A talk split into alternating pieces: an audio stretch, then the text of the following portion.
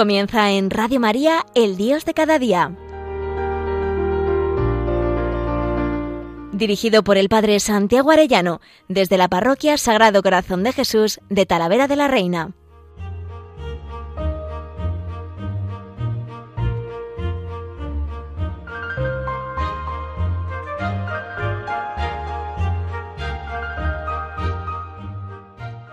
Muy queridos oyentes de Radio María, muy queridos amigos todos, qué alegría un lunes más con todos ustedes.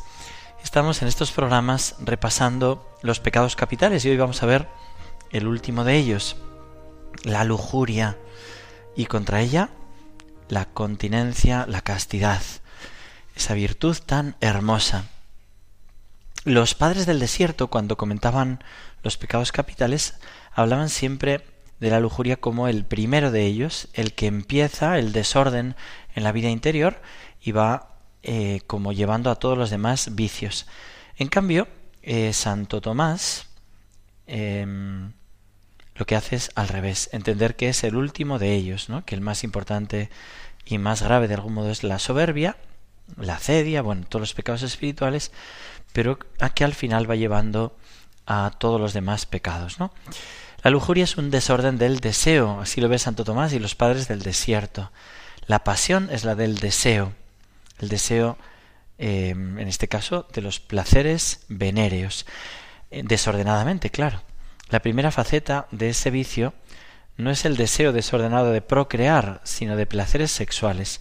El placer es una consecuencia de un estado de perfección alcanzado y en este caso prostituido, ¿no? por la lujuria. El deseo busca una perfección, el estado de equilibrio que le sigue un placer.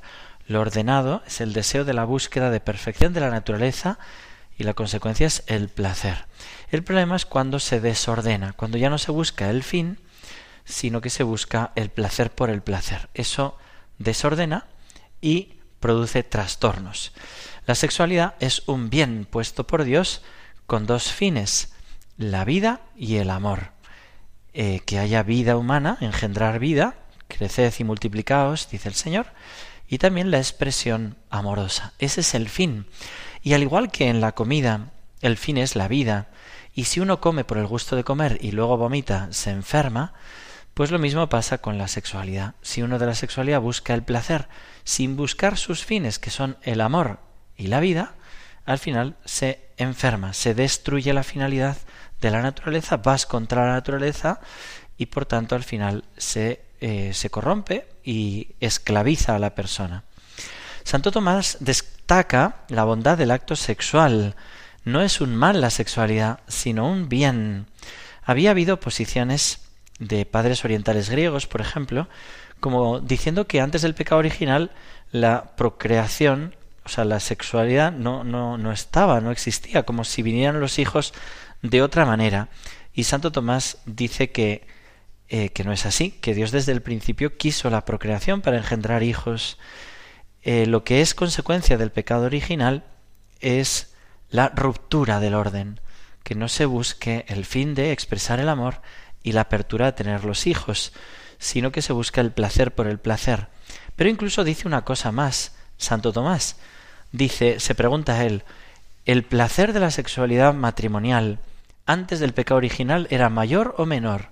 Y responde que sin duda antes del pecado original era mayor, porque estaba ordenado a su fin. Adán y Eva se amaban, abiertos a tener hijos, y eso, como está ordenado a su fin, hace que incluso la parte más placentera se potencie. Se potencia todo cuando se hacen las cosas ordenadamente, según el plan de Dios y dentro del sacramento del matrimonio porque es un gran bien guardar el orden de la razón, dice Santo Tomás, el orden en que las mm, facultades más espirituales están, eh, todo se ordena a ellas, no al revés, ¿no? No se ordena todo a mi placer, sino que todo se ordena a la expresión amorosa y a la vida. Como uno de los bienes mayores del orden natural es engendrar hijos y es el tema de la sexualidad, cuanto más alto es el bien, más tiene que estar ordenado según la recta razón. Dice Santo Tomás, cuanto más necesaria es una cosa, más necesaria es guardar el orden de la razón. El acto venéreo es necesario para el bien común, no cualquier bien, no el particular que consiste en la conservación del género humano. Por eso debe guardarse en esta materia el orden de la razón. Por eso si se hace algo contra la razón será vicioso. Además, el apetito de la sexualidad involucra a otra persona y es expresión de amor. Dice Santo Tomás también que en el tema de la sexualidad se peca más por la imaginación que por lo que la naturaleza pide. Por eso también después, tanto en el orden como en el desorden, se manifiesta el sentido y el sinsentido de una persona. En el desorden de la sexualidad se ve para qué vive una persona, si vive para sí mismo o vive para los demás. Dice Martín Echavarría, este psicólogo, cita a Adler, dice, la sexualidad es una paradoja del plan de vida. Según cómo uno vive la sexualidad, se ve si es un plan de vida egocéntrico o hacia el otro, o sobre todo dirigido hacia Dios. Fijaros que esto lo digan incluso psicólogos que no son creyentes, ¿no? Te hace entender de la verdad de todo esto. Y sin embargo, nuestra cultura, en lo que hablan clases de educación sexual, pues muchas veces lo que hacen es educar para el absoluto egoísmo y no para la entrega amorosa. Eh, la lujuria es un vicio capital.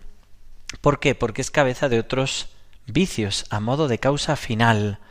Porque percibo esto, por eso caigo en los otros. La lujuria apunta a un bien atractivo, a la atracción de un placer que genera otros vicios. Bueno, antes de seguir con las hijas del vicio capital de la lujuria, quisiera que le pidamos a la Virgen, porque este tema, que es muy delicado, hay que pedirle a nuestra Madre, la Purísima, que nos lo conceda. Dice así esta oración que ojalá recemos todos desde niños. Bendita sea tu pureza y eternamente lo sea, pues todo un Dios se recrea en tan graciosa belleza. A ti celestial princesa, Virgen Sagrada María, yo te ofrezco en este día alma, vida y corazón.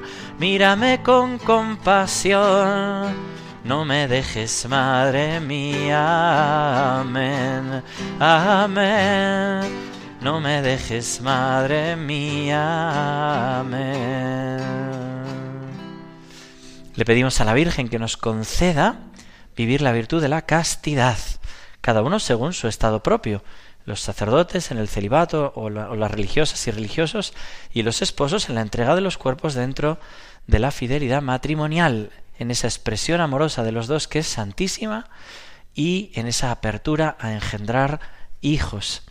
Bueno, pues estábamos viendo cómo la lujuria es un pecado capital y es capital porque engendra una constelación de vicios. Si no se combate ese vicio capital, será más difícil combatir la constelación de vicios. Fijaros como dice Santo Tomás en la cuestión 153 a 5 de la Suma Teológica. Cuando las potencias inferiores, la facultad del deseo, se muestran especialmente sensibles al placer, es natural que las potencias superiores se vean impedidas y desordenadas en sus actos. Ahora bien, el vicio de la lujuria hace que el apetito inferior, el concupiscible, se ordene de un modo vehemente a su objeto propio, lo deleitable debido a la impetuosidad del deleite. De ello se sigue lógicamente que las potencias superiores, entendimiento y voluntad, se sientan altamente desordenadas por la lujuria. Fijaros que nuestro mundo, tan de pornografía, está destruyendo la parte más espiritual del hombre, la voluntad y el entendimiento. Vamos a ver cómo desordena en primer lugar el entendimiento, ¿no? Toda esta educación pansexualista que tenemos, tan pornográfica, va haciendo que la mente no se pueda ordenar a su fin, que es Dios, a la verdad, a la bondad, a la belleza, sino a todo este desorden. La mente ha de estar ordenada al fin. Por eso dice que una hija de la lujuria, dice Santo Tomás, es la ceguera de la mente. Se vuelve ciego para el fin de la vida humana. Santo Tomás la compara a la ceguera corporal. Así como la luz hace visible las cosas corporales, la luz espiritual hace visible los bienes espirituales. La ceguera de la mente se distingue del embotamiento, ¿no? que no consigue penetrar, está como embotada, pero aún está funcionando, que veíamos que era propio de la gula. Pero la lujuria genera ceguera más que embotamiento. Es un vicio que se opone al don de inteligencia que adorna a la virtud de la fe. Es ceguera por dos motivos. Se ve privado de la luz, la luz de la inteligencia es la fe, o el don de inteligencia que ilumina la fe, y en segundo lugar porque ya no considera aquello que no sabe. La simple inteligencia capta el fin. El corazón trastornado deja de, de ver el fin de la vida humana, al dejar de ver el fin, ¿no? que es la gloria de Dios, que es el cielo, que es el bien, que es la verdad, que es la bondad, se desordenan todos los actos, se desordena el acto de la prudencia. El acto del prudente se consuma en el momento en que uno se ordena a sí mismo a lo que tiene que hacer de verdad. Por eso, lo primero que desordena es el consejo de deliberación. Hace que no sepamos deliberar bien y entonces viene la precipitación. Y luego también, no solo la deliberación, sino el acto de juicio. Se ve pervertido por la lujuria. Es una especie de locura moral. Si se acuerdan de aquellos viejos verdes del episodio de Susana que van al juicio, pierden el juicio, están locos por la lujuria y acusan a aquella mujer que no había querido tener relaciones con ellos. Ella se mantiene fiel. Es un ejemplo, Susana, de fidelidad, como lo es nuestro mártir Fernando Saperas, este mártir que era religioso, pero tuvo que salir porque los perseguían y estaba trabajando en un bar, y entonces él corrigió una blasfemia y dijeron, este debe ser religioso, vamos a probar. Y le empezaron a llevar a burdeles, a prostíbulos, y él decía, matadme, pero no me quitéis, no me hagáis pecar, no me quitéis la gracia. O María Goretti con aquel eh, Serenelli, Alejandro Serenelli, que la quiso forzar, y como ya no, no quiso, le clavó los punzones con, lo que, con la que ella estaba cosiendo, ¿no? Son mártires de la castidad y es muy precioso esto, ¿no?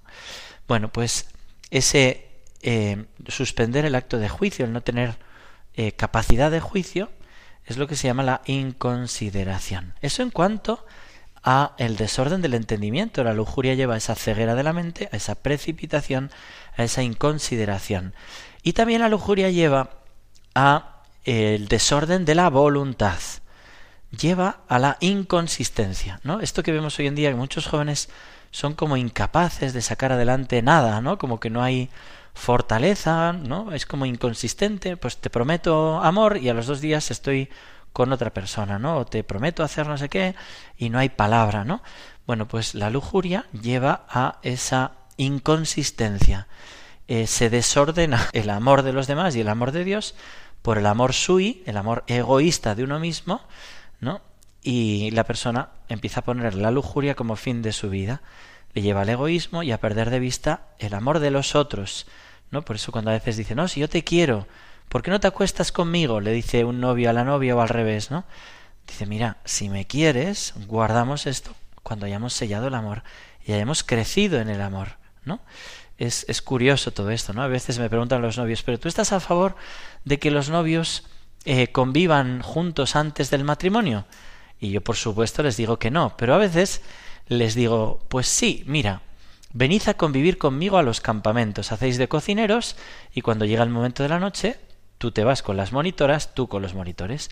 Oíd con las de la Madre Teresa de Calcuta, id a Calcuta y ayudad juntos, convivid, que os vais a conocer mucho ahí en la fatiga y el trabajo y en el modo de cuidar a los leprosos o a los enfermos.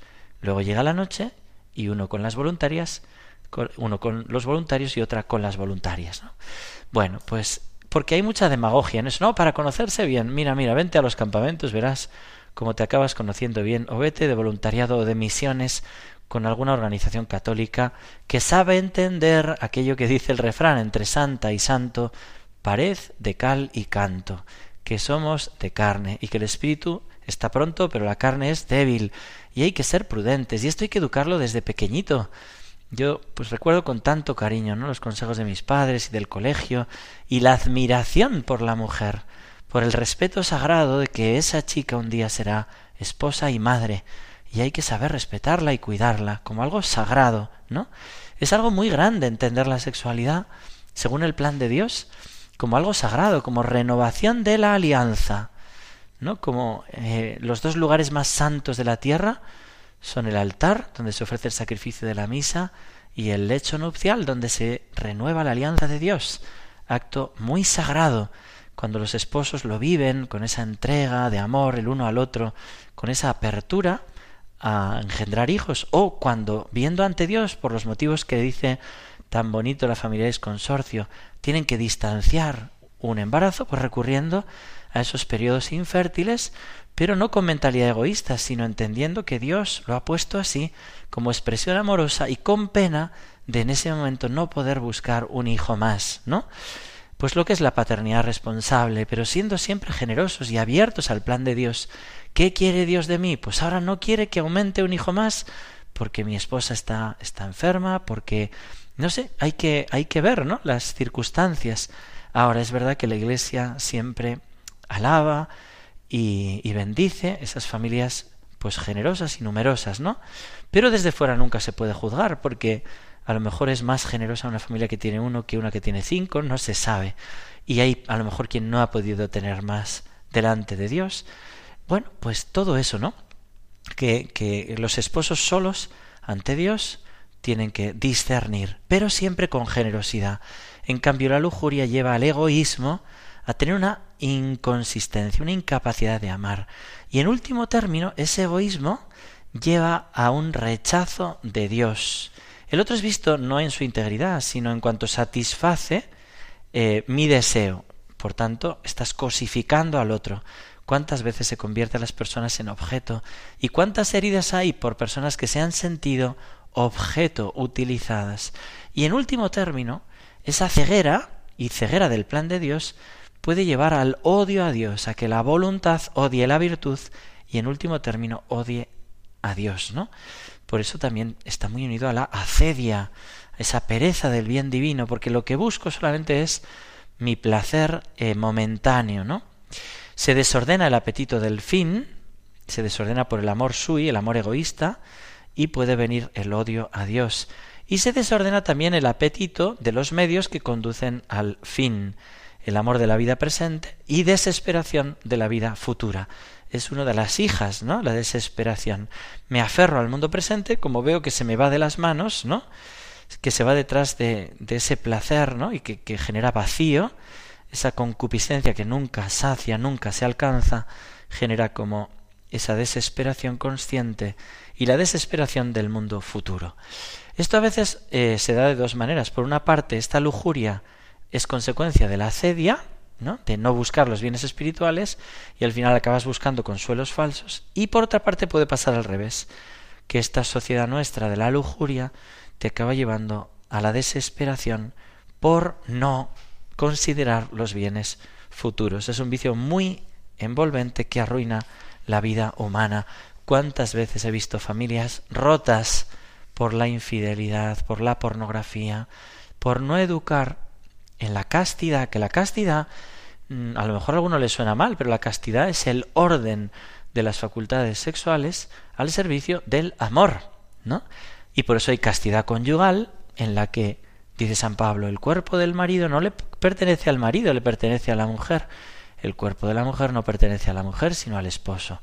Por supuesto que el débito conyugal es mutuo y que a veces uno tendrá que ver, pues no le tengo que pedir esto a mi esposa, ¿no? Porque está cansada, o la esposa decir, aunque estoy cansada, voy a darle esto al esposo o viceversa, ¿no?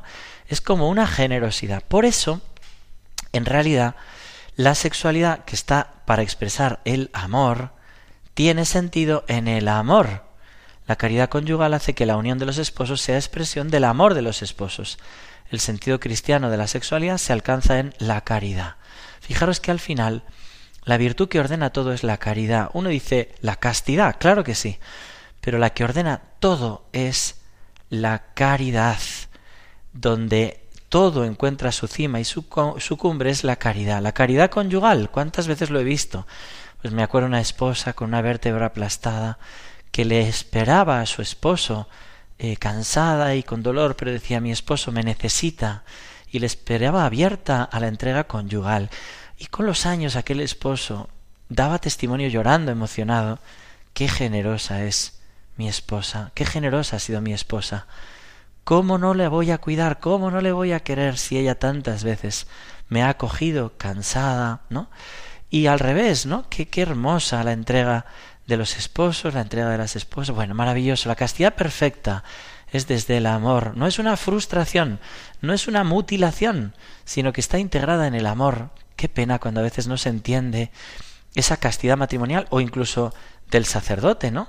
Como diciendo, qué pena el pobre, ¿no? Pues no puede tener mujer. Oye, que yo estoy gozoso de entregarle mi sexualidad al Señor en virginidad, en no expresión de las facultades sexuales, ¿no? Y me lo pide así y estoy feliz de dárselo y se lo agradezco porque es un don suyo. Hay que pedirlo y pedírselo a la Virgen, pero vaya que lo concede y es muy gozoso vivirlo así.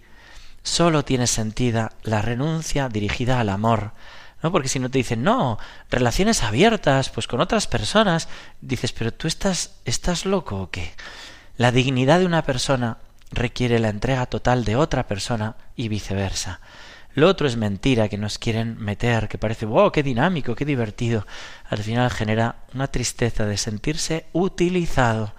Qué importante es la fidelidad, qué importante es la caridad, qué importante es la castidad. Lo que ordena todo es el amor. Vamos a pedirle a la Virgen María esa templanza, esa castidad en el orden de la sexualidad, al servicio del amor verdadero y también de la vida, de la donación de la vida. Vamos a pedírselo a la Virgen, no nos olvidemos de rezar cada noche ese bendita sea tu pureza, y ella nos lo concederá. Que Dios os bendiga a todos y hasta pronto.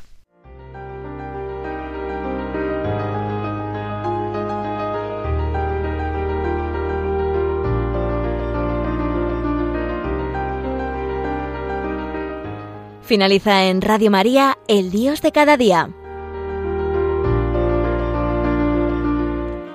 Dirigido por el Padre Santiago Arellano, desde la Parroquia Sagrado Corazón de Jesús de Talavera de la Reina.